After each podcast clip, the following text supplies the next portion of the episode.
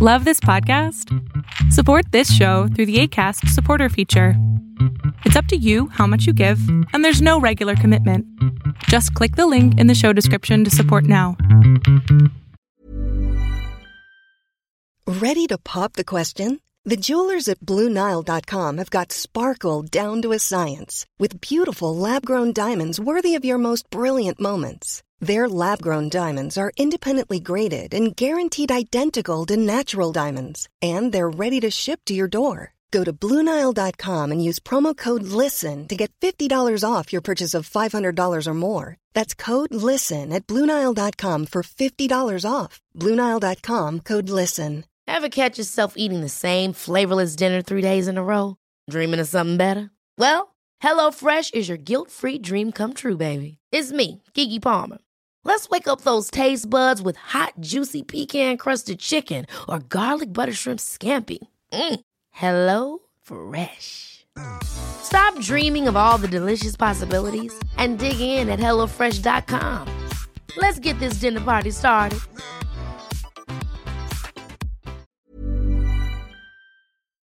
Iniciamos Yay, esto maravilloso. Maribel, mil gracias por haber aceptado esta um, entrevista, ¿no? Yo sé que no es una entrevista, esto realmente es algo que Maribel y yo creamos en una noche de pasión que estábamos platicando, ella en su casa, yo en la mía, obviamente, ¿no? Obviamente porque, porque tú estás casado, ¿no? Y, y Maribel tiene un, un novio que es narcotraficante, entonces yo por eso no me meto. Obvio. Este, no, pero estábamos platicando sobre la crisis de ansiedad. Yo sí te hice una entrevista, hay que ser realistas.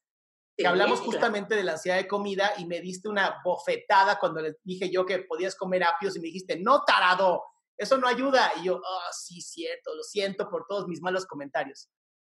En mi defensa diré que nunca te dije no con esa palabra porque yo no te digo groserías. Sí, Maribel no dice groserías, eso me preocupa. Creo que es un trastorno, pero no importa.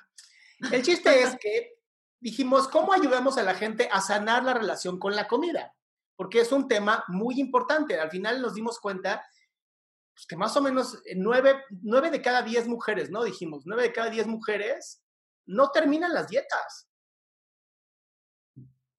Está muy fuerte, muy, muy fuerte. El problema es que no terminan las dietas, pero viven haciendo dietas. Ese es el conflicto. Viven con esta lucha de empezar cada semana, cada lunes, un nuevo régimen de... No, una nueva dieta, porque ahorita vamos a hablar un poco de qué es dieta y por qué esa palabra es tan fea.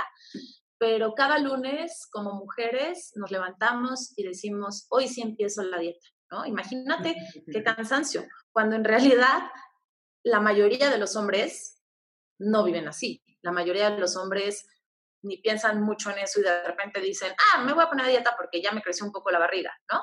Y listo, empiezan un régimen de alimentación y, y- lo consiguen, literalmente. Así es. Entonces, eh, pues, platicando, se nos ocurrió que podíamos hacer también un curso, ¿no? Que, al, final, al final les vamos a hablar de este curso que dura siete meses. Sí, y va a ser como un tipo, va a ser como un tipo de terapia grupal para ya, de por fin ayudarte ya a resolver esta mugre, mala y, eh, relación que tenemos con la comida que vas a aprender justamente hoy. Entonces, me gustaría que te presentaras tú primero, porque siempre las princesas se, pre- se presentan primero. Claro que sí. Pues, para los que no sepan, yo soy Maribel Cerro, soy nutrióloga eh, con especialidad en trastornos de la conducta alimentaria. Básicamente es a lo que más me dedico. Eh, llevo trabajando con trastornos de la conducta alimentaria más de 11 años. Desde que estaba en la carrera trabajé en una clínica de trastornos y definitivamente es lo que más me gusta, me apasiona. Me encanta la idea de sanar la relación con la comida y de sanar la relación con nuestros cuerpos, que son un templo maravilloso y vivimos luchando contra ellos. Y es una cosa terrible y agotadora, definitivamente. Y pues básicamente, Bueno, pues yo, mi nombre es Adrián Salama, soy psicoterapeuta, tengo ya 16 años trabajando con eh, personas en neurosis, cinco años trabajando con trastornos de la alimentación y eh, adicciones. Y pues esto de la cuarentena me ha llevado a, la verdad, a hacer maravillas con internet y comunicar y ha sido una hermosa explosión de vida. Me he vuelto, y lo puedo decir con seguridad, el psicólogo de TikTok. No hay nadie que tenga más followers que yo ni que haga más videos que yo, ¿Por qué? Porque me apasiona este tema. Entonces, cuando Maribel me dijo, podemos juntar lo que yo hago con lo que tú haces, dije, esto es el paraíso para mí. Claro. Sobre todo porque podríamos platicar de nuestra experiencia llevando pacientes juntos y ha sido muy buena en realidad, ¿no? Eh, Eso sí. Ojalá alguna de esas pacientitas se conecte. no le dije, qué güey. No le dije conectada, pero bueno, lo importante es que tú y yo estamos aquí y después lo podrán ver este, para recibir otra vez sus cachetadas dignas de todos los días. Oye, María.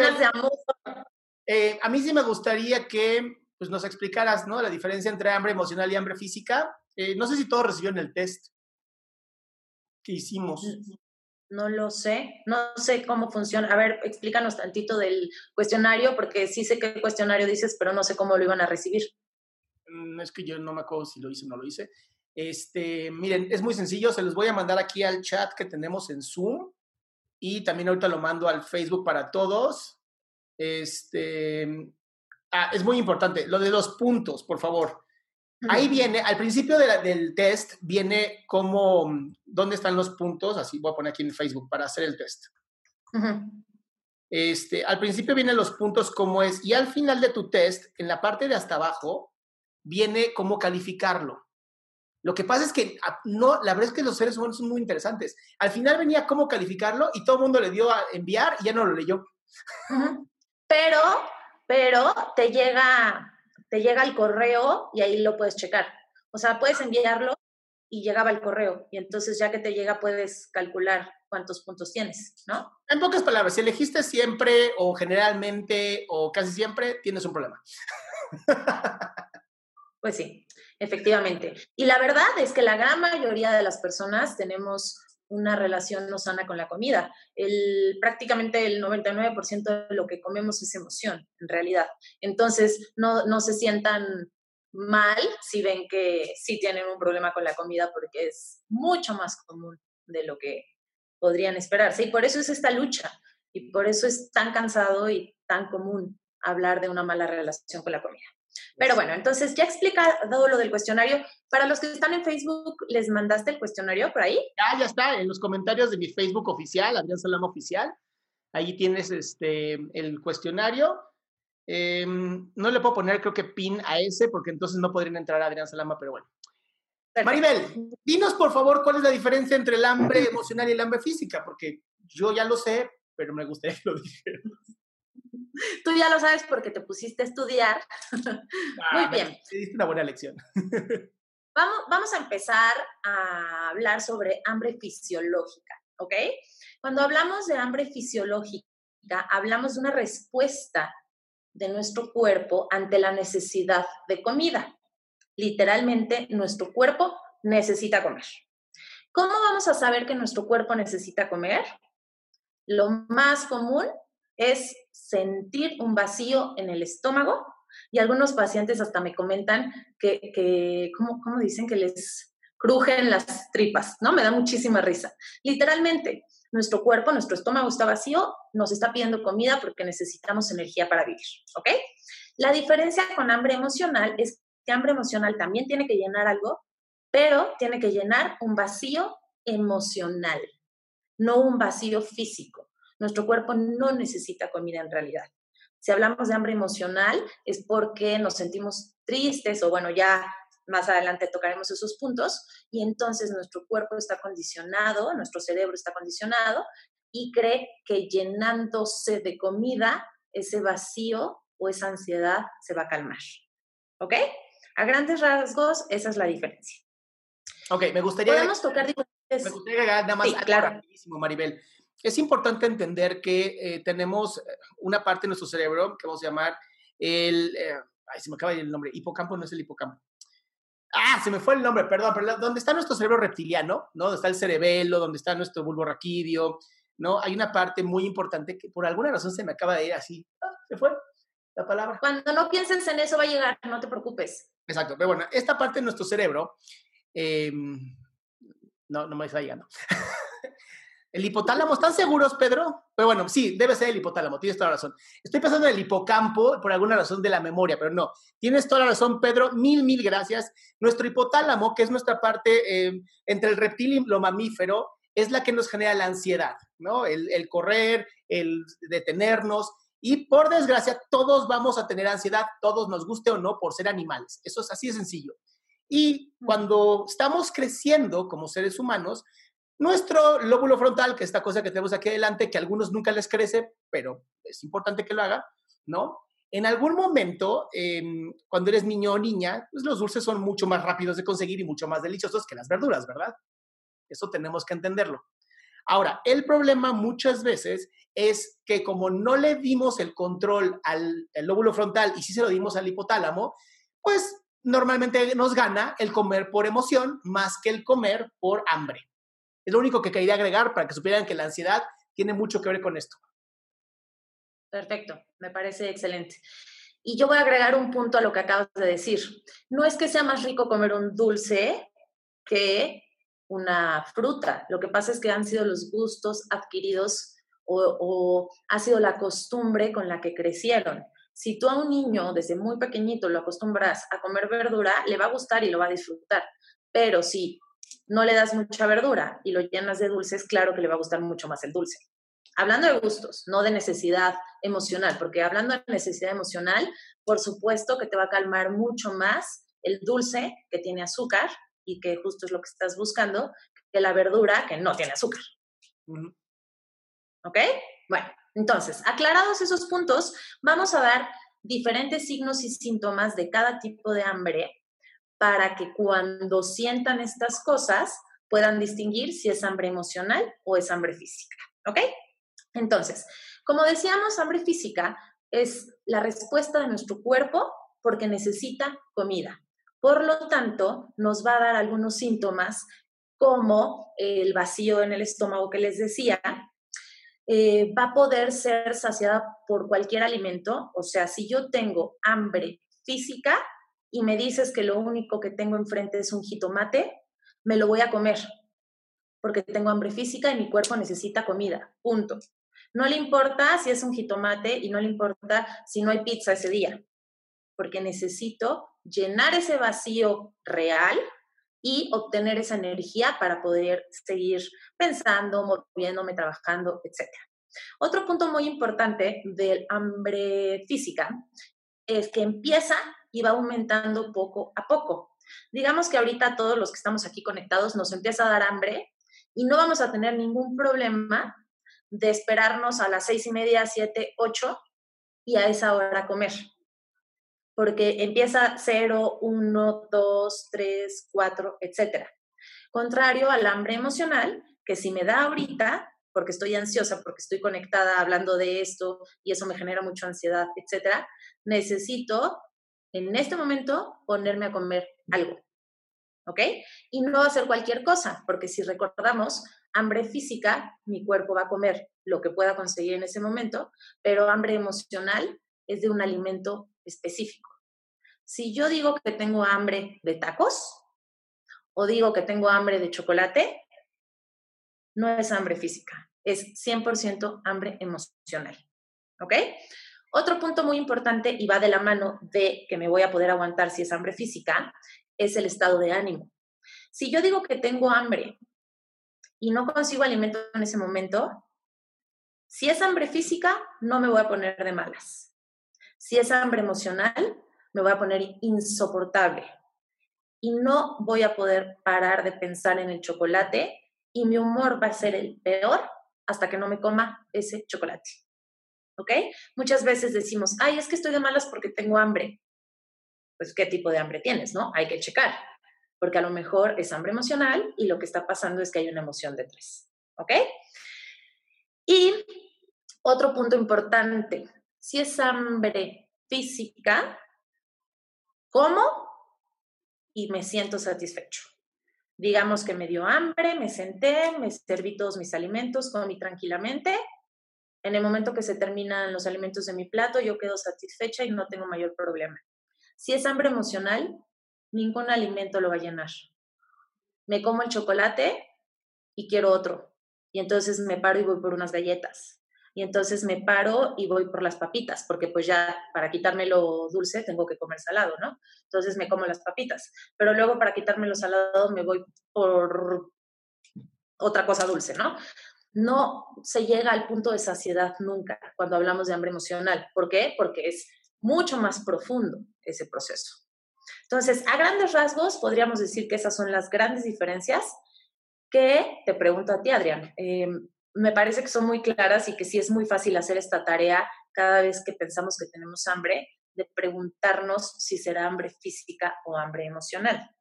A mí, a mí me gusta mucho, Maribel, la, esta, esta, como, no es rutina, pero este, es que en el judaísmo cada año, un día ayunamos 24 horas, 25 horas realmente.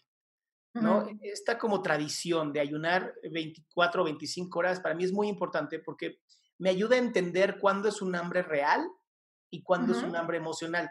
¿no? Si, si nunca has ayunado en tu vida, de verdad no sabes lo que es una u otra hasta que llegas con Maribel y te dice, a ver, va aumentando del 1, 2, 3, 4, 5 hasta que se vuelve un 10 y te pones de malas porque tienes que comer, ¿no? Y si te pasas del 10, de pronto es como, oh, ya no tengo hambre, qué raro. Pero muchas veces el problema está en que, como no expresamos nuestras emociones, ¿no? Yo creo que ese es el mayor problema que tenemos seres humanos, no expresamos las emociones y entonces nos agarra desprevenidos el hecho de tener que resolver algo que metí a mi cuerpo, no lo dejé salir como una liga, y entonces de alguna manera el cuerpo tiene que buscar una, una solución a esta tensión que acabamos de generar toda necesidad insatisfecha va a generar una tensión física. Y esto es lo que conocemos después como enfermedades psicosomáticas. ¿no? Dentro de las enfermedades psicosomáticas está la ansiedad. Lo repito, la ansiedad la sentimos todos, todos sentimos ansiedad, pero cuando la ansiedad sobrepasa el umbral físico, es cuando, bien dice Maribel, te comes un chocolate que hace el mismo efecto en tu cerebro que la cocaína, y entonces de pronto ah, te relajas, se dispara la dopamina, se dispara la serotonina y entonces te relaja. El problema está en que te dura 5 o 10 minutos y después vuelve a empezar y es otro chocolate o las papas o parece que ya eres eh, una persona que ha consumido marihuana porque estás comiendo de todos los sabores y colores para tratar de ir bajándole el ritmo a la ansiedad que estás sintiendo. Estos son, creo que es muy importante entender que dentro de los, em, del aprendizaje de ayunar está el también conocerte a ti conocer qué sí me mueve físicamente y qué sí me mueve emocionalmente. Ahora, eh, es muy interesante, como le habíamos dicho al inicio, antes de la, de la, conferencia, ¿no? que a Maribel le llegan casi de 7 de 10 mujeres y a mí me llegan más o menos 8 de 10 mujeres a terapia. Es interesante que la razón por la que en suicidio hay más hombres que mujeres es porque los hombres no expresan sus emociones. Y eso creo que también es un tema muy importante porque e, está, ¿cómo diríamos? Socialmente aceptado que los hombres seamos gordos. ¿No? Algo que hablábamos tú y yo ayer, Maribel. Ahora, creo que también es importante que... Sí, escucho, escucho. De hecho, está bien visto eh, muchas veces que el hombre no se cuide tanto porque es como un concepto un poco machista, ¿no? Eh, el hombre que no se cuida tanto y el hombre que tiene eh, barriga y el hombre, ya sabes, es como más macho. Exactamente. antes de meternos a la parte de la cultura, me gustaría que habláramos de las emociones, ¿ok? Miren, el tema de las emociones está muy, muy complicado. Cada nuevo neurofísico ha sacado una nueva tendencia de qué emoción sí, qué emoción no. En mi caso, y por lo menos con Maribel, llegamos al punto en donde son siete. ¿Ok? Y estas siete emociones son las siguientes. Lo vamos a decir como betacam. Una de las emociones más fuertes es la vergüenza. Y la vergüenza, me lo va a aceptar Maribel, es la que más destruye a las personas. La vergüenza destruye tu autoestima, la vergüenza te hace ser menos persona, te hace eh, tener miedo, te hace tener enojo, te hace tener asco de ti mismo. O sea, la vergüenza destruye todo. Y por desgracia es una emoción que aprendes a muy temprana edad, ¿no? Cuando a lo mejor estás desnudo y, te gritan, no te desnudes, te van a andar viendo, y entonces te hacen tener pena de tu cuerpo, que no es lo mismo que la pena y la culpa, ¿ok? La vergüenza va más allá, tiene que ver con tu identidad. Después viene el enojo. Esta es básica. El enojo no lo aprendes. El enojo es básico en tu vida. Tú sabes ser, estar enojado. Y es por eso que es tan fácil estar encabronado todo el día. Porque es algo que es natural en todos los seres humanos. El enojo es natural. Si se acuerdan de la película Intensamente, ahí van a ver perfectamente las cinco emociones básicas. ¿Ok? Nada más que de ahí les voy a decir cuáles sí se aprendieron y cuáles no. Entonces, tienes la vergüenza, tienes el enojo, tienes la tristeza. La tristeza también es una emoción básica que no se aprende. Sabes estar triste, es parte de nuestra naturaleza. ¿Por qué? Porque los seres humanos somos conscientes de que somos conscientes. Sabemos que no estamos adentro del agua, sabemos que estamos afuera. Somos conscientes de nuestra propia naturaleza humana y nuestra finitud, o sea, que nos vamos a morir. Y entonces la tristeza es parte de nuestra supervivencia, es una emoción básica. Después tenemos el, em, la alegría. Si se acuerdan de la película intensamente de, Dream, es Pixar, ¿no? Disney. La alegría es la primera que aparece. Y por eso me encanta, porque es real. La alegría, todos nacemos con el chip de estar alegres, pero por alguna razón acabamos con ella, ¿no? E, e, es difícil estar alegres. Ahora, después de muchos estudios y gracias a Mihaly Csikszentmihalyi en su libro de Fluir, hemos encontrado que creemos que no somos tan alegres y la realidad es que sí. La realidad es que la mayoría del tiempo estamos en un nivel emocional entre 6 y 7 de alegría, pero todo el tiempo nos enfocamos en la parte de la tristeza y el enojo, que también son completamente de supervivencia. ¿Ok? Después tenemos la culpa. Todos sabemos perfectamente cuando sentimos culpa. Cuando tú ves a alguien en la calle o algún amigo o amiga familiar que tiene culpa, se nota físicamente la culpa. Creo que es importante también mencionar esto que no lo mencioné. Toda emoción se va a hacer ver eh, físicamente. O sea, no hay forma de esconder una emoción físicamente, se ve porque se ve, ¿no? Y aquí, tienes esto, eh, a Paul e, Eckerman, Ackerman, que es, no Ackerman, no, Eckerman, que es el creador de todo esto de los microexpresiones y de esta serie famosa que se llama Lie to Me, ¿no? En donde, el otro, le cambiaron el nombre nada más, pero es el creador de todo esto, en donde todas estas cinco emociones, o son seis para él, seis emociones se van a ver físicamente. Luego tenemos, es beta cam, luego tenemos la culpa, ah, el asco. El asco también es completamente natural. O sea, naces sabiendo qué no te gusta y qué sí te gusta. Después vas creando gustos adquiridos, ¿no? Como el alcohol. Yo no conozco a nadie que haya probado su primer whisky y haya dicho, mmm, qué bueno está esto. Me recordó mi vida pasada. No, la verdad es que tomas el primer trago de whisky y dices, ¿por qué se toman esto? O te tomas el primer café y dices, ¿por qué se toman esto? Y le agregas 40 paquetes de azúcar. O sea, la idea... Oye, no, el café, no te metas con el café, es una delicia el café. ¿El primer día que tomaste café te gustó? No lo sé. Ahí está. Yo sí me acuerdo mi primera vez y dije, ¿qué es esto? Y luego me volví adicto. Pero no importa. ¿Ok? El asco, también es asco, repugnancia, es también algo que no se aprende. Pero aquí hay algo bien interesante y la mayoría de la gente cree que es una emoción básica y no lo es, y es el miedo. La última emoción de las siete. Esto es bien interesante. El miedo no es una emoción que venga en tu sistema, es una emoción que aprendes de tu mamá o de tu papá.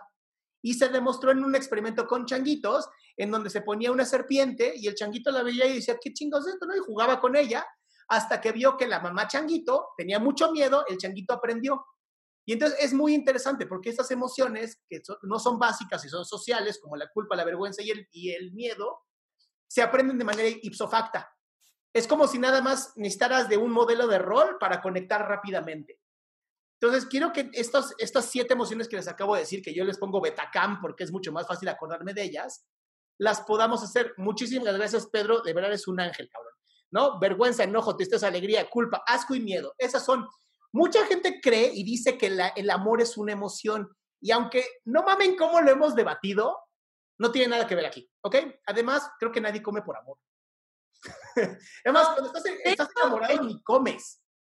Exacto es lo que te iba a decir. De hecho, pues no, porque cuando estás hablando de estás enamorado o querés amar, bueno, no nos vamos a meter en eso, pero ahí sería el proceso de enamoramiento y tú mejor que nadie lo sabe, son todos esos procesos químicos que nos tienen drogados y nos quitan el apetito. Pero ya el amor, según expertos, es una decisión, ¿no? Entonces, definitivamente no entra aquí. No, aquí no entra el amor y la verdad es que si leen el libro de Antonio Damasio, que es el, la verdad hoy la eminencia dentro de la neurofisiología y neuropsicología, el amor no lo pone dentro de las emociones, lo pone dentro de los sentimientos, porque como un sentimiento sí altera lo que es tu cartografía cerebral sobre ti mismo. ¿ok? O sea, el amor sí puede cambiar a la gente, eso es maravilloso, pero no es una emoción, es un sentimiento, ¿ok? Ahora, hay algo que Maribel y yo discutíamos y creo que es importante que lo sepan, y es, se puede anestesiar estas emociones con comida. Por supuesto. Ese es el gran riesgo.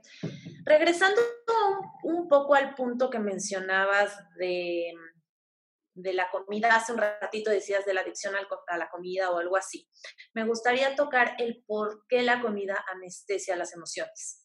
Es un tema un poco controversial, lo que voy a decir, porque hay muchas personas que discuten, o bueno, eh, nutriólogos y demás, que discuten que no es cierto, pero muchos otros nos hemos dado cuenta que sí, y no es que nos lo inventemos, hay estudios. El problema es que los estudios se han hecho únicamente en ratones y no en seres humanos, ¿ok? Eh, habla sobre la adicción al azúcar y cómo incluso es más adictiva que la cocaína. Hace un momento tú comentabas que era muy adictiva como la cocaína y yo te podría decir que se ha comprobado que es de siete o incluso hasta nueve veces más adictiva que la cocaína. ¿Por qué? Porque cuando hablamos del cerebro, cuando se consume cocaína, se activan ciertas zonas. Cuando se consume marihuana, etcétera, alcohol, bla, bla, bla. Cuando se come azúcar, se activan todas las zonas del cerebro. Es una explosión, es una de las cosas más placenteras y maravillosas que existen. Por eso es que es tan adictiva y tan difícil de consumir azúcar. Porque esos cinco minutos después de comerte el chocolate, verdaderamente anestesiaste absolutamente todo lo que querías anestesiar. El problema, y esto me lleva otra vez a hablar de hambre emocional, cuando nosotros comemos por emoción y por anestesiar una emoción, después vamos a sentir culpa, que tú hablabas de la culpa, ¿no? Entonces, yo busco esta anestesia por medio de la comida, principalmente vamos a hablar de los carbohidratos, sobre todo carbohidratos simples, cuáles son esos, azúcar, fruta, harinas refinadas, etcétera, porque es muy rápido lograr esta anestesia cuando comemos carbohidrato simple. Y ya, me voy, me pierdo cinco minutos, cinco minutos después llega la culpa. Esa culpa me va a generar ansiedad. ¿Y qué va a pasar? Otra vez voy a querer llenar o calmar esa ansiedad con comida y puedo vivir eternamente en ese círculo. Por eso es que, si recuerdan al inicio, les decía que hambre emocional nunca va a parar y nunca vas a sentirte satisfecho si es que estás comiendo por hambre emocional, porque te mete en este círculo y cada vez la emoción va a ser más fuerte porque la culpa, como tú decías, es, un, es, una locura, ¿no? O sea, te hace sentir muchísima ansiedad y te hace sentir muchísimas cosas que tú vas a querer estar anestesiando con la comida. No sé si quieras agregar algo más de eso. No, yo, yo creo que ahorita me gustaría que pasáramos a este tema que también eh, influye dentro de este problema, que es la cultura y la corporalidad y las redes sociales. Ayer tú y yo platicamos muy serio de esto, ¿no? De cómo se hizo esta cultura fit, ¿no? Eh, subiste incluso, hoy creo que subiste, ¿no? Un, un artículo muy bueno. De... Lo subí, no, no, no, no, lo subí el martes y ha sido una cosa fuertísima. Ah, yo, imagínate, es tan malo el algoritmo de Facebook que yo lo acabo de ver hoy. ¿No? Pero podrías, podrías indagar en eso porque a mí sí se me hace bien importante que sepan. Mm. Por supuesto. Em, no voy a quedarme mucho tiempo hablando de la publicación que subí, porque, bueno, ha sido todo un tema, pero sí me gustaría hablar el por qué, ¿no? Em, desgraciadamente, las redes sociales pueden ser una cosa maravillosa, increíble, unirnos con, con personas, podemos aprender muchísimo, etcétera, pero también pueden ser súper dañinas, ¿no? Desgraciadamente yo me topo todos los días con mis pacientes que tienen algún trastorno de la conducta alimentaria, que más adelante vamos a mencionar cuáles son los trastornos de la conducta alimentaria, pero me, todos los días me encuentro cómo siguen este tipo de personas, influencers les llaman, que porque sí, porque a ellos les ha funcionado, porque genéticamente hablando tienen ese cuerpo ideal, que en realidad, ¿quién determina cuál es el cuerpo ideal? O la presión social que nos ponen por tener ese cuerpo ideal, etcétera. Pues el riesgo que nuestra salud corre si seguimos este tipo de tendencias, ¿no? La sociedad y la, las redes sociales nos están exigiendo y pidiendo un cuerpo, un cuerpo ideal, muy difícil, incluso casi imposible. Y si llegamos a ese cuerpo ni siquiera es sano, porque déjenme decirles que esta tendencia de cuerpo fit, de cuerpo totalmente definido, donde no se ve ni un gramo de grasa y solo se ven todos los músculos del cuerpo, no es algo sano. La grasa es necesaria, tiene funciones importantes en nuestro cuerpo, pero esta carga que nos ponen por llegar a ese cuerpo ha hecho que, pues hagamos locuras, ¿no? Verdaderamente locuras. Y ahí es cuando entonces hablamos de personas con un trastorno de la conducta alimentaria. Pero esto es un tema cultural y es un, una presión social muy fuerte que nos está obligando a llegar a esos estándares de belleza para sentir que valemos. Y eso es un riesgo enorme. A mí me preocupa muchísimo. Y yo sí te puedo decir que mientras más redes sociales existen y más se publican estos tipos de cuerpo, ejercicio, dietas excesivas, satanizar alimentos, etcétera, más casos de trastornos de la conducta alimentaria veo. A lo largo de estos años, sí han aumentado. Podría la gente decir que no, porque la gente se enfocaba más en pacientes sumamente delgados y ahora la tendencia es ser sumamente musculosos y sin grasa, pero al final es lo mismo, ¿no? Es una relación no sana con la comida y no sana con nuestro cuerpo. Entonces tenemos que tener mucho cuidado con cómo usamos las redes sociales, qué creemos, qué no creemos y qué vamos a hacer con nuestro cuerpo y nuestra salud, ¿no? Totalmente. Muy importante.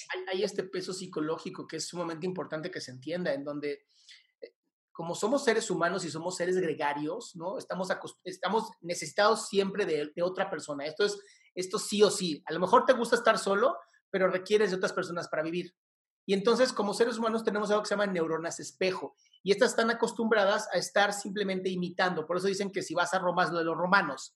Entonces, si tú en tus redes sociales te has llenado solamente de gente fitness, de gente que tienen cuerpos que no necesitamos, ¿no? Porque además, ¿de qué sirve un cuerpo crossfitero acá sin grasa, 3% de grasa, este, o Arnold Schwarzenegger hecho una mamada gigante, ¿no? ¿De qué sirve si ya no cazamos búfalos? O sea, de verdad, hoy ya no son necesarios. El problema es que lo hemos hecho una necesidad ficticia. Entonces, si yo me lleno nada más de estas imágenes, todo el tiempo me estoy comparando. Y ayer justamente hablábamos de, eh, Maribel y yo hablábamos de que para mí, personalmente, y esto no es, no es una estadística, pero son 16 años de experiencia que te puedo decir así, literal como una falacia de tiempo, es creo que toda mujer en esta, por lo menos Latinoamérica, tiene algún tipo de trastorno de dismorfia, o sea, su cuerpo no lo ve como se ve. O sea, tienen una, una distorsión física de qué sí es su cuerpo y qué no. Y esto creo que tú también, Maribel, lo has visto en tus pacientes. 100%. Yo te puedo decir que todas las mujeres que han llegado a consulta conmigo incluida yo, porque también me voy a subir al barco, eh, tenemos ese problema y en realidad no alcanzamos a ver el cuerpo hasta que lo amamos y lo aceptamos como es, por esta presión, porque eh, estamos tan, tan presionadas, tan obsesionadas por cumplir con estos estándares, que le encontramos todos los defectos al cuerpo, pero se los vemos mucho más grandes, ¿no? O sea, literalmente te puedo describir que me dicen, oye, es que me urge bajar el abdomen porque ya no aguanto tener tanta grasa en el abdomen, las estoy midiendo y mi pensamiento es, no entiendo bien de qué grasa abdominal me está hablando porque en realidad no hay grasa abdominal, pero la persona en esta distorsión hasta pellizca el pellejo y me dice, esta, toda esta grasa, ¿no? Entonces, si es un tema fuerte porque todas hemos estado ahí, todas. Honestamente, mujer que diga que no ha sentido algo así, es que quizás ni siquiera está en contacto con su cuerpo o con ella o no sé qué estaría pasando, ¿no?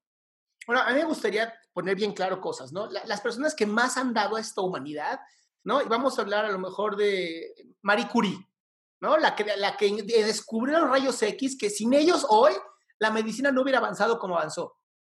O sea, si Marie Curie se hubiera puesto a pensar en que estaba gorda, en que no sé qué, en que el fitness y que el... De verdad no hubiera descubierto nada porque su mente hubiera estado atorada en un ciclo pendejo que nunca hubiera llegado a nada. Y no estoy en contra de que hagan ejercicio. Hagan ejercicio, es muy sano, pero no lo hagan por las razones equivocadas. Y ahí es donde está el problema. El peso psicológico que tiene el hacer ejercicio para verme bien para los demás, aunque me digan estas mamás de que no lo hago por mí, no es cierto. Porque si lo hicieras por ti, no harías ejercicio. La realidad es que te sientes bien después de 20, 30, 40 minutos diarios, más es exagerado, ¿no? Y es algo que hablábamos con, con, con Maribel. Perder peso, o sea, primero, ¿para qué lo ganaste? ¿No? Y pellizcarte pellejos, ¿no? Cuando hacen así, de verdad, yo les he dicho, a ver, muévete hacia la derecha. Ay, ya no me puedo pellizcar. Pues es que lo necesitas para moverte, ¿no? O si te sientas, que te salga un poquito de, de esto que llamamos piel, ¿no? Y lo llaman llanta. Y yo, ¿cuál llanta? ¿De qué me están hablando? Es desgraciada, ¿no? La, la forma en cómo nos insultamos a nosotros, porque se hablan horrible. Ustedes no necesitan gente, no ustedes los que están aquí, ¿verdad? Pero la verdad es que la gente que se, que se daña a sí misma con estos pensamientos no requieren enemigos, se tienen solitos los peores enemigos del mundo al tratar de estar perdiendo algo que se ganó. ¿Ok? Esto es bien importante. Tu cuerpo no es que gane peso, es que busque el peso ideal para el momento que estás viviendo. Y si el momento que estás viviendo es un momento de demasiada tensión, demasiada crisis emocional, obviamente vas a tener que hacer algún tipo de ajuste físico para poder sobrellevar lo que tu mente, porque tú no quieres expresarte, está generando. Ahora, ayer hablábamos Maribel y yo de unos estudios que, están interesantísimos, de más o menos la obesidad mórbida se da en personas que tuvieron algún tipo de abuso sexual. Y estamos hablando casi de un 30%, que es altísimo, ¿no? Y justamente hablamos de esto, Maribel, ¿no? Como eh, las personas que tienen algún tipo de trauma, como el trauma lleva a la vergüenza, y esto es una desgracia, pero es real, el trauma siempre va a llevar a la vergüenza, porque además lo hacemos nuestro, es como, fue mi culpa. No, no fue tu culpa, fue algo traumático, de lo que no tenías ningún tipo de control, de lo que sí tienes control es lo que hagas tú con ello. Pero como no tenemos control, queremos controlar a través de la comida, y ahí es donde nos perdemos y nos anestesiamos. Maribel. Claro, no, perdón, es que creo que mi internet estaba un poquito lento. Eh, quiero agregar al punto que decías del 30%. Sí.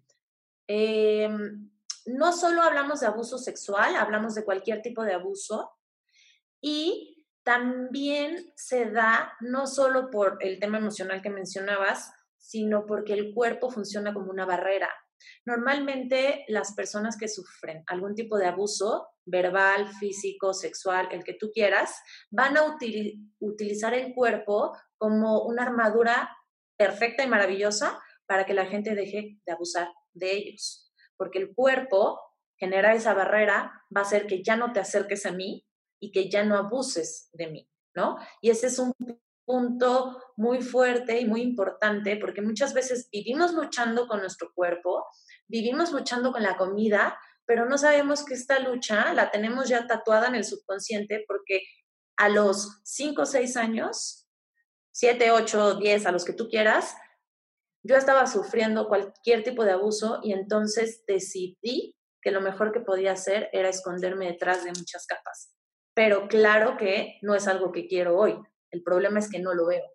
Por eso es tan importante cuando hablamos de sanar la relación con la comida, también sanar la relación con nuestro cuerpo y buscar siempre un proceso terapéutico, ¿no? ¿Por qué?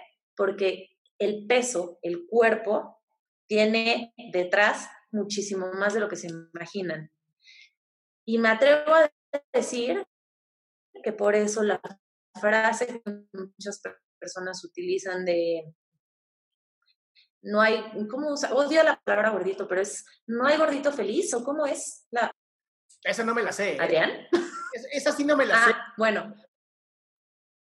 La de no hay ah, gordito. bueno, hay una frase que dicen algo así, y es que es real, y no porque estén luchando con o, Ay, Maribel, ya creo que te estamos perdiendo.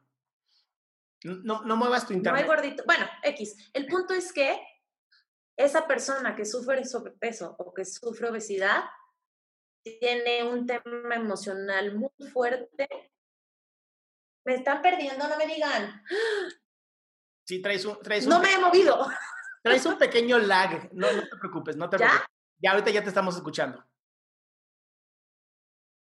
Bueno. ¿Ya ah. regresé? Dicen, dicen que si que quites el video un ratito para que el audio no se quite en lo que se regresa a tu internet, pero creo que ya estás bien. A ver, habla. Ok, muy bien, voy a quitar la cámara. Ya estoy hablando. Perfecto. ¿Ya? ¿No quito la cámara entonces? No, ya te estamos viendo perfecto. Ah, perfecto. Entonces, les explicaba rápidamente, por si no se escuchó bien, eh, la importancia que tiene, una vez que queremos sanar la relación con nuestro cuerpo, de trabajar eh, junto con un proceso terapéutica, terapéutico, porque ese peso habla de una historia de vida. No es simplemente, ay, me descuidé y empecé a comer. No. Hay mucho detrás y por eso es tan importante esa conciencia. Ahora sí, em, podemos regresar a ti. Muchas gracias. Pues bueno, algo que también se habla muchísimo dentro de todo esto que es las enfermedades alimentarias. Voy a quitar la cámara. Por... Sí, sí, sí, quítale el video para que podamos este, igual seguir escuchándote, em, para que por lo menos no se pierda esto, ¿no? Porque además viene la parte de enfermedades alimenticias que creo que también es muy importante que lo expliques. Eh, dentro de estas enfermedades, em, muchas veces también eh, vemos en psicología que lo que la persona quiere es o alejar a las personas de su corazón a través de la obesidad mórbida o desaparecer, ¿no? A través del bajar de peso a tal grado que ya ni siquiera se vea como mujer. Sí se ha demostrado que dentro de las enfermedades alimenticias hay varios eh, problemas de abuso, tanto físico, emocional, psicológico y sexual, ¿ok? No nomás es abuso sexual y listo. Muchas veces el abuso psicológico, ¿no? Cuando le dices a una niña, normalmente es cada, híjole, son casi siete u ocho de cada diez son mujeres las que sufren esto. Y es uno, por la cultura que estamos viviendo patriarcal, en donde se le da mucho más peso a ser hombre que a ser mujer.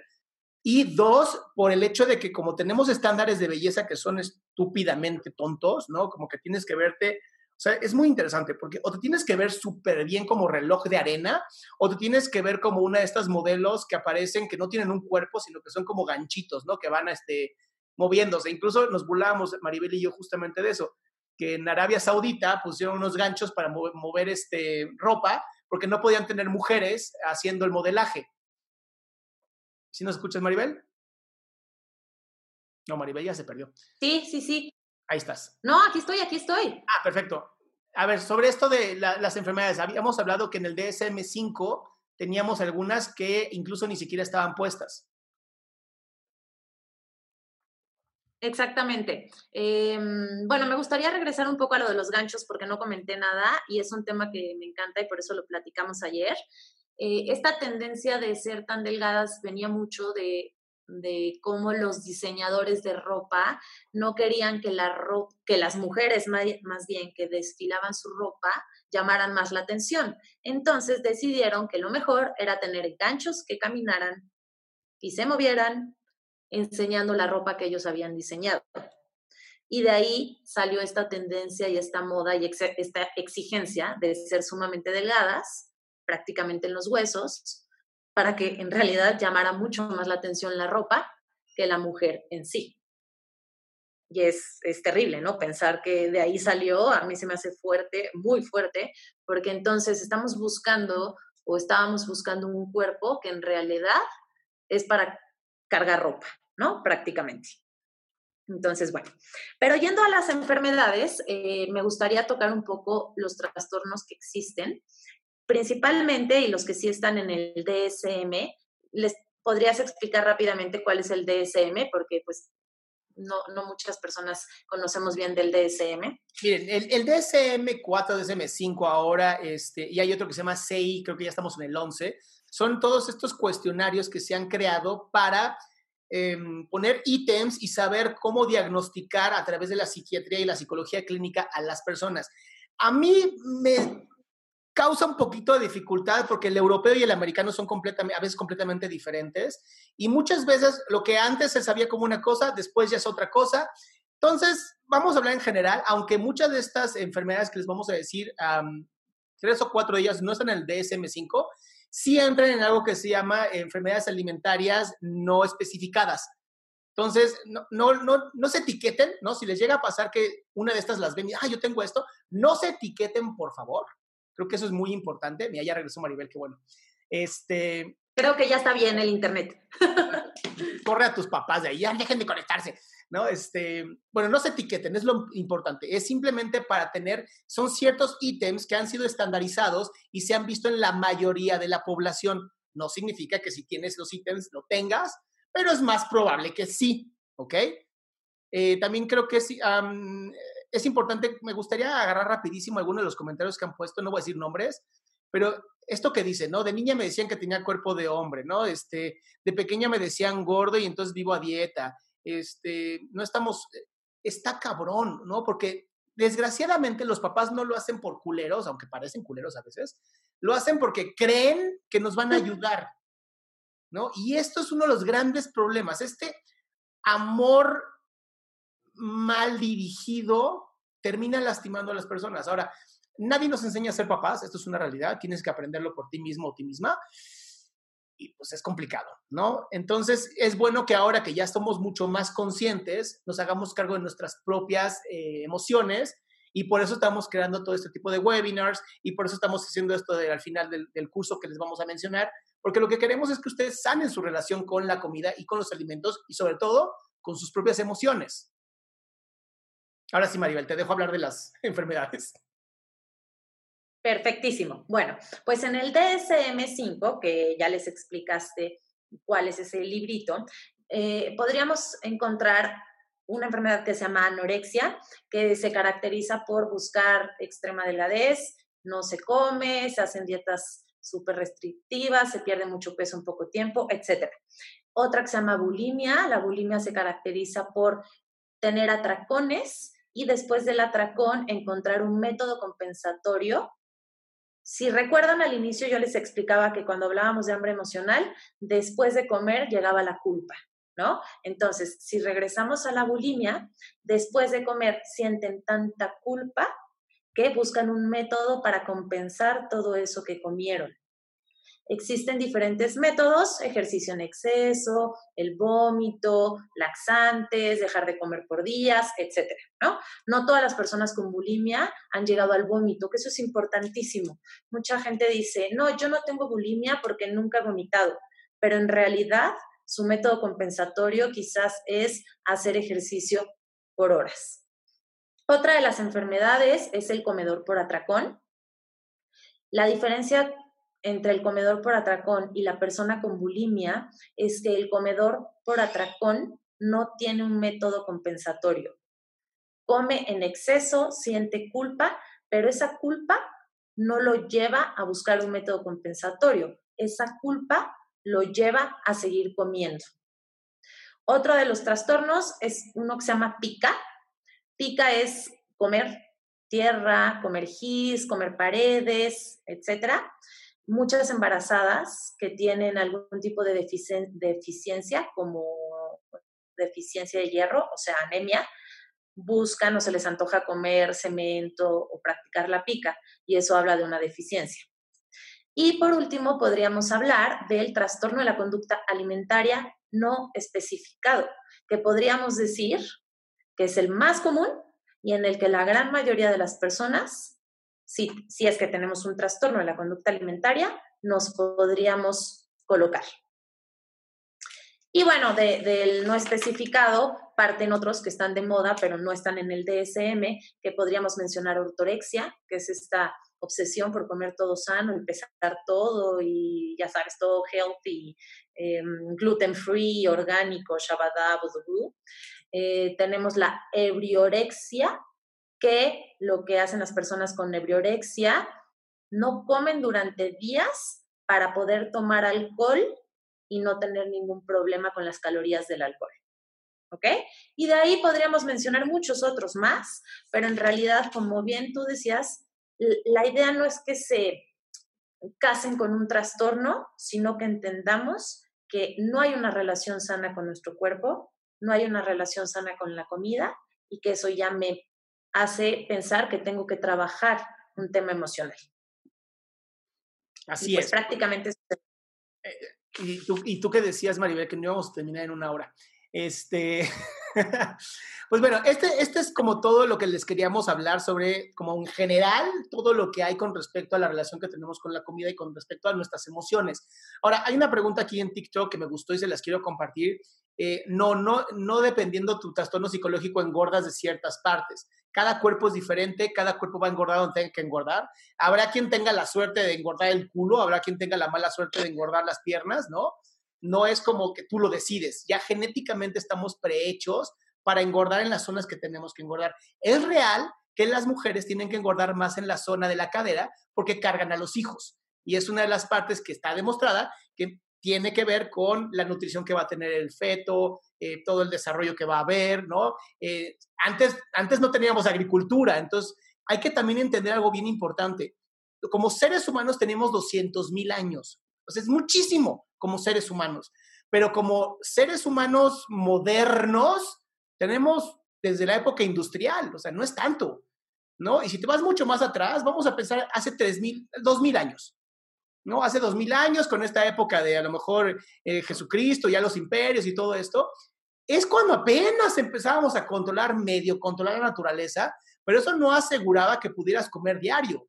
Entonces, parte de la acumulación de la grasa es completamente natural y necesaria porque nuestro cuerpo no sabe que tenemos supers. No es como que, ah, mi cerebro ya sabe que hay un super, mi cuerpo no lo sabe. Y entonces, cada emoción que yo no permito expresar va a tener algún tipo de tensión física, no sabemos dónde se va a poner, habrá quien sea el estómago, quien sea el corazón, los pulmones, las piernas, el sueño, como psicólogos no sabemos, por eso es importante que cada uno de nosotros tengamos un entendimiento claro sobre qué emociones sentimos y cómo son estas emociones. Por eso Maribel y yo queremos invitarlos a este curso que estamos iniciando el 6 de junio, ¿verdad Maribel? Sí, junio. Sí, porque la idea es que dure siete meses y acabemos el año perfectamente bien. Entonces, la idea es hacer un curso, vamos a hacer un curso de terapia grupal semanal en donde nos vamos a empezar el sábado 6 de junio, nos vamos a ver una hora y media. Y la idea de todo esto es que trabajemos cada emoción por mes. ¿Ok? Así las que les dijimos ahorita, el Betacam, vamos a trabajar una emoción por mes y vamos a liberar cada una de esas emociones por mes. ¿Para qué? Para que puedan ver un resultado tanto psicológico como físico en ustedes y por fin puedan ser libres de todas estas emociones que tanto nos han alterado la vida. Mira, Lenka me encanta. ¿Cuánto cuesta, Maribel? Eh, ahorita platicamos de toda la, o sea, ahorita nos enfocamos en las preguntas, ¿te parece? Antes de ir a eso, yo quiero mencionar algo muy importante que siempre le digo a los pacientes y el por qué creo que este taller y el por qué estoy convencida y cada día lucho con eso, el por qué creo que sanar la relación con la comida y el cuerpo es tan importante. Eh, yo me he dado cuenta que cuando nos cuidamos y nos obsesionamos pero por enojo y por luchar contra nuestro cuerpo y luchar contra nosotras, eso es terrible y emocionalmente nos altera muchísimo. Pero si nos damos cuenta de la maravilla que es nuestro templo, de la maravilla que hace nuestro cuerpo cada día y nos cuidamos, porque no estamos diciendo que no nos vamos a cuidar y no vamos a seguir un régimen de alimentación saludable o hacer ejercicio. Pero el día que lo hacemos desde el amor a nuestro cuerpo y a nosotros mismos, de verdad que la vida cambia. Y dejamos esta lucha diaria que es agotadora, agotadora totalmente contra nuestro cuerpo y contra nosotros mismos. Y empezamos entonces a aceptarnos y amarnos y cuidarnos se vuelve un verdadero placer y lo hacemos de todo corazón y deja de ser una carga e incluso deja de ser un pensamiento en nuestra vida. ¿no? Y dejamos de pensar que si tengo que hacer 400 horas de ejercicio para tener cuadritos o que si me tengo que matar de hambre por semanas para tener cuadritos.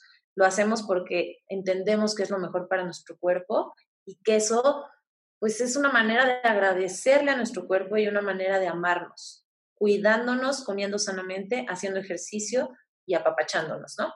Yo lo veo de esa manera y esa es una de las razones por las que me encanta este punto y por lo que te propuse que hiciéramos esto y definitivamente creo que sanar cada una de las emociones, sanar la relación con la comida y sanar la relación con nuestro cuerpo nos puede cambiar la vida mil por ciento. Así es. Me gustaría que entonces abramos micrófono para eh, preguntas y respuestas. Voy a poner aquí el, quien quiera preguntar algo, por favor, nada más eh, o pone así como una manita para que yo vea, o pone la cámara y pone la manita, o pone aquí en el chat, quiero hablar para que yo sepa a quién sí le podamos abrir el micrófono y no tengamos así un desastre de, de llamadas. Entonces, alguien que tenga alguna pregunta, por favor, que nos diga. Hay varias en el chat, ¿no? Creo que hay varias. Vi que estaban llegando muchas preguntas en el chat. Mire, Mira, el, ¿dónde se deposita todo eso? Em, si quieren, todo, todo, todas esas preguntas ya como más de administración la pueden hacer a través de este correo que es vip.gestalt.mx, ahí se los puse, V-I-P de papá, arroba gestalt, conté al final, punto MX, ahí se lo mandé a, perdón Dani, te lo mandé a ti, creo que ni era para ti. Este, va para todos. Ahí, ahí está. Y también ahorita lo pongo en el Facebook y también lo pondré en el video al final para que lo tengan todos. Em, había varias preguntas, eh, pero a ver, déjame ver. Sí, yo vi que estaban escribiendo y comentando y así. Ahí dice, ¿y qué pasa si vemos la comida como un premio, como símbolo de felicidad y compartir? Muy buena pregunta, Gaby. Justo, pero justo sería lo mismo, ¿no? La comida, si recuerdan al inicio lo estábamos explicando, la comida es la gasolina del coche. Es porque el cuerpo necesita energía y entonces por eso buscamos comida. Cuando nosotros asociamos la comida, aunque sea una emoción como la felicidad, estamos hablando de una mala relación con la comida. ¿Por qué? Porque yo necesito disfrutar esa felicidad y dejarme sentirla y dejarme explotar de felicidad, pero no por eso tengo que comerme un chocolate para sentir más esa felicidad no tenemos que relacionar la comida con ninguna emoción, o sea, no solo relacionamos la comida con tristeza o con ansiedad, también con la felicidad y eso ya no es sano. ¿Por qué? Porque entonces cada vez que estoy feliz voy a comer y estaríamos hablando de lo mismo. Sí, la idea es no condicionar el cerebro. La idea es no condicionarnos porque ese es uno de los grandes problemas que a veces nos encontramos nos hemos condicionado a, y esto pasa muchísimo en el alcoholismo, ¿no? Nos condicionamos a que si estoy feliz, tomo alcohol, si estoy triste, tomo alcohol, si siento culpa, tomo alcohol, si siento vergüenza, tomo alcohol. Y entonces llega un momento el cerebro dice, ya mejor nada más tomamos alcohol y listo, ¿para qué nos jodemos la existencia? Entonces hay que dejar de, literal lo que estamos haciendo con este curso, lo que estamos buscando ayudar es separar las emociones de la comida. Que comas por el gusto de comer, porque también es rico comer, pero no tener que llegar al punto en donde lo necesites para sentir o dejar de sentir. Tenemos más preguntas, Maribel. Em, eh, sí, el problema sí es porque así nos criaron, es una realidad. Dice, las personas que tienen estos problemas se enojan mucho cuando les dices que hagan ejercicio y más si les dices que tienen que ir al psicólogo. ¿Cómo debes abordar que busquen ayuda? Híjole, aquí sí te voy a ser muy honesto, este es mi punto de vista, Ari yo permito que la gente se rompa la madre sola y ellos sean los que pidan la ayuda. Eh, yo sé que a veces por amor queremos ayudar a la gente, pero bien dice ese dicho que puedes llevar a un caballo al río, pero no lo puedes obligar a tomar agua. A ver, Maribel, esto es para ti. ¿Cómo se maneja la ansiedad y la necesidad de comer? Ok, la necesidad de comer por ansiedad se refiere a la pregunta, ¿no? Me puedo imaginar. Primero tenemos que, ok, digamos que estamos en el momento y yo quiero comer. Entonces, lo primero que tengo que hacer es, recordando lo que decíamos al inicio, separar si es hambre física, si es hambre emocional. Si ya determiné que es hambre emocional, que hablando físicamente no necesito alimento, voy a calmar esa ansiedad o esa tristeza o esa preocupación haciendo cualquier otra cosa que no sea comer. ¿Ok? Porque mucha gente diría, bueno, si estás ansioso, come jícama pues sí, a lo mejor tiene menos calorías que un chocolate, pero no estamos rompiendo esta relación no sana con la comida. Entonces, yo tengo que enseñarle a mi cerebro otra vez que cada vez que tengo ansiedad o tristeza, es mucho más saludable ponerme a escuchar música, salir a caminar, ponerme a pintar, que comer. Entonces, si ya estamos en el momento de ansiedad y solo puedo pensar en con a pensar en otra cosa. Agarrar un libro que me guste, eh, les decía salir a caminar, poner música, ponerme a bailar, ponerme a dibujar, etcétera. Eso va a calmar la ansiedad y entonces voy a dejar de pensar en la comida. ¿Por qué? Porque esa ansiedad ya no está a tope. Maribel, te estás cortando. ¿Podrías quitar el video para que te escuchen todos? Por supuesto que sí. ¿En qué me quedé? Te, quedaste en la parte de los trastornos. ¿En la parte de los trastornos? A ver, ya. Es que no ni te escuchamos. Se perdió toda la comunicación, perdón. No te preocupes. Más bien mi internet, no entiendo qué pasa. Estoy al lado del modem. Más no puedo hacer en verdad. Em, les decía, o sea, ¿no escucharon nada de cómo calmar hambre emocional? No, vuélvelo a decir mejor. Ok, entonces, em, si determinamos que ya, o sea, si ya fuimos al primer punto que mencionábamos eh, al inicio, ¿no? Distinguir si es hambre física o es hambre emocional. Una vez que determino que es hambre emocional, lo que voy a hacer es calmar esa ansiedad o esa emoción haciendo cualquier otra actividad que no tenga nada que ver con la comida. ¿Ok? Agarro un libro, me pongo a escuchar música, salgo a caminar, eh, me pongo a escribir, a pintar, etc. Y entonces esa ansiedad va a disminuir y ya no voy a buscar anestesiarme por medio de la comida. ¿Ok? Ok, aquí una pregunta también muy importante. ¿Cuál es la línea que uno cruza entre tener un TCA y no tenerlo? La línea que uno cruza entre tener un TCA y no tenerlo es qué tanto mi vida es funcional o no es funcional y qué tanto la, la comida o mi cuerpo controlan mi vida. Si yo pierdo el control sobre la comida, si mi cuerpo o, o la obsesión por tener un cuerpo perfecto controlan mi vida, estamos hablando de una relación no sana con la comida. Además, recuerden que toda adicción y todo trastorno, eh, si tiene tres, si afecta tres o cuatro áreas de tu vida, ya sea social, espiritual, de amistades, de estudio, profesional, personal, si afecta tres o más áreas, ya es un problema.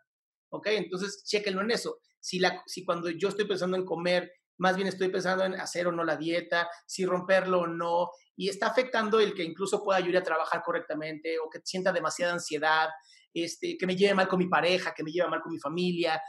Todo esto se va agregando dentro del problema. Em, justo hablábamos también de eso, ¿no, Maribel? la diferencia entre a lo mejor el, el fitness, ¿no? Con un trastorno de alimentación.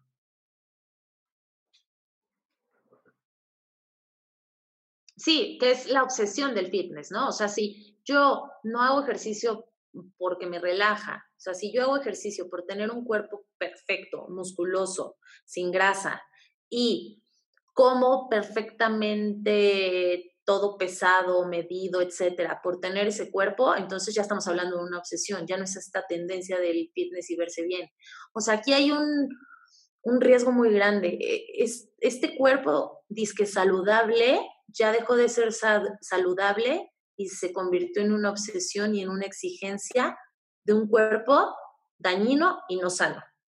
Y ese es el riesgo. O sea, si yo como bien y hago ejercicio y con eso estoy tranquilo, pues está perfecto ser fitness y no hay ningún problema, ¿no? Pero si eso domina mi vida y solo pienso en tener cuadritos y todo lo peso lo mido y tiene que ser sano, entonces ahí ya hablamos de una obsesión y de un trastorno. Pues ahí está, pues muchísimas gracias. Esta ha sido, digo, creo que ya no hay más preguntas. Me preguntaban si, qué herramientas alcanzaríamos y me gustaría decir, más que herramientas, estamos buscando apoyarlos en desligar comida de emociones. Esto es lo que se va a buscar y esta es la, intención de este curso de siete meses. Que puedas desligarte totalmente de la emoción y la comida, puedas trabajar tus emociones y vivir una vida mucho más eh, libre, ¿no? De todo este problema. Em, ¿Qué recomendarían a las personas que sufrieron abuso y después de ello subieron mucho peso? Eh, pues yo aquí lo que sí recomiendo siempre es la psicoterapia, ¿no? Un trabajo eh, fuerte de psicoterapia, un trabajo eh, aunado con, obviamente, una persona como Maribel, porque eso también es bien importante. Please no vayan con cualquier nutriólogo. No cualquier nutriólogo tiene las habilidades de trabajar problemas psicológicos o trastornos de la alimentación. Yo sí me he encontrado varias personas con trastornos de la alimentación que fueron vistos por nutriólogos que apenas salieron de la carrera sin ningún tipo de especialización y les hicieron mucho más daño del bien que les pudieran haber hecho.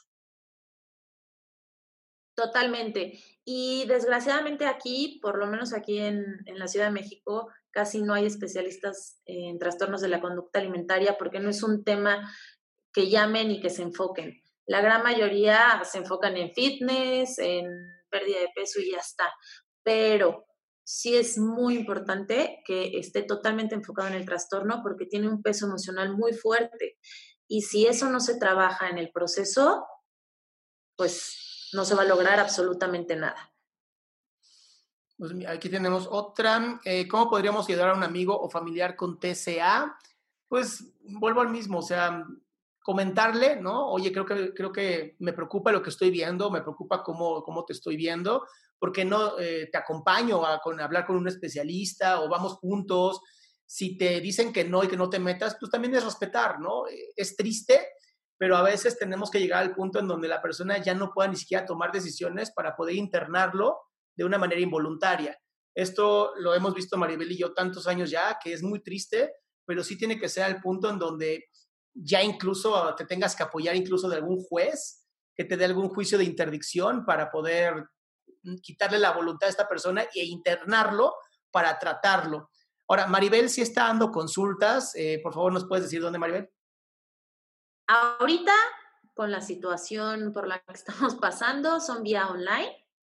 Eh, si no tengo pasando toda esta situación, mi consultorio está en Polanco. De todas formas, me, pueden escribir por Facebook y dejamos mi teléfono y todo al ratito en, en, Facebook y eso, y por ahí nos ponemos de acuerdo. ¿Cuál es tu Facebook, Maribel? Mi Facebook es nutrióloga Maribel Cerro. Nutrióloga Maribel Cerro, ajá. Y el otro es Maribel Cerro. Ok, es, Facebook. Eh, ahí está. Ya se los mandé. Me gustaría regresar un poco al punto que decía, que alguien preguntaba de cómo ayudabas a alguien con TCA. Sí, sí. Yo sí les puedo decir que en mi experiencia con mis pacientes que, que pasan por algún tipo de trastorno de la conducta alimentaria, si el paciente no quiere, no vamos a lograr absolutamente nada, a menos que ya sea internar a la persona, como tú bien decías pero sí es muy importante que si la persona no está viendo el trastorno, que si la persona no quiere ayuda, ni siquiera se desgasten y ni siquiera lo lleven a consulta ni nada de eso. La persona solita tiene que darse cuenta que no tiene una relación sana con la comida, llegar a su fondo, porque desgraciadamente para que uno salga tiene que tocar un fondo. El día que la persona toca el fondo, que es para esa persona, porque a lo mejor uno de fuera dice, no puede ser que ya le pasó todo eso y no entiende pues no ha sido su fondo. El día que la persona toca el fondo, ese día vas a poder ayudar a la persona porque la persona va a buscar ayuda, no antes. Así es. Pues muchas gracias Maribel por esta oportunidad. Ya puse tu Facebook aquí en, en Zoom, también lo puse aquí en Facebook para que lo puedan ver. Cualquier duda que tengan, por favor, eh, nos manden hacia los comentarios de Facebook, también a comentarios de Maribel, ella también tiene la misma información. Y en mi página adriansalama.com, esta semana pongo ya la información del curso para los que quieran entrar eh, y puedan hacer los pagos y todo. Maribel, muchas gracias. Muchas gracias a todos por estar aquí. Ojalá se animen a entrar al taller. Todas las dudas que tengan, pues con muchísimo gusto y de todo corazón las estaremos contestando y pues muchísimo éxito y aprovechar este tiempo en casa para crecer y trabajar en nosotros, que definitivamente la vida nos puso una pausa y qué mejor que utilizarla a nuestro favor y salir fortalecidos de esta situación, ¿no? Así es. Pues que tengan un excelente fin de semana, pásenla increíble y muchas gracias por estar aquí. Hasta luego. Bye.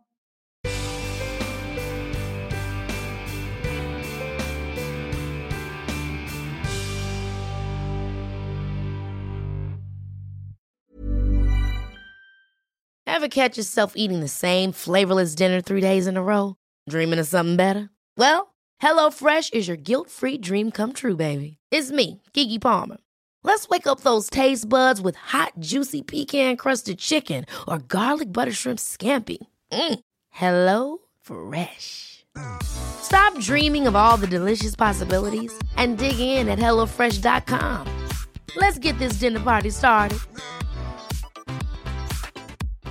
How would you like to look five years younger? In a clinical study, people that had volume added with Juvederm Voluma XC in the cheeks perceived themselves as looking five years younger at six months after treatment. Look younger, feel like you. Add volume for lift and contour in the cheeks with Juvederm Voluma XC. Reverse signs of aging by adding volume to smooth laugh lines with Juvederm Volure XC. For important safety information and to find a licensed specialist, visit juvederm.com. That's J U V E D E R M.com. Not for people with severe allergic reactions, allergies to lidocaine, or the proteins used in Juvederm. Common side effects include injection site redness, swelling, pain, tenderness, firmness, lumps, bumps, bruising, discoloration, or itching. There's a risk of unintentional injection into a blood vessel, which can cause vision abnormalities, blindness, stroke, temporary scabs, or scarring. Talk to a licensed specialist to find out if it's right for you.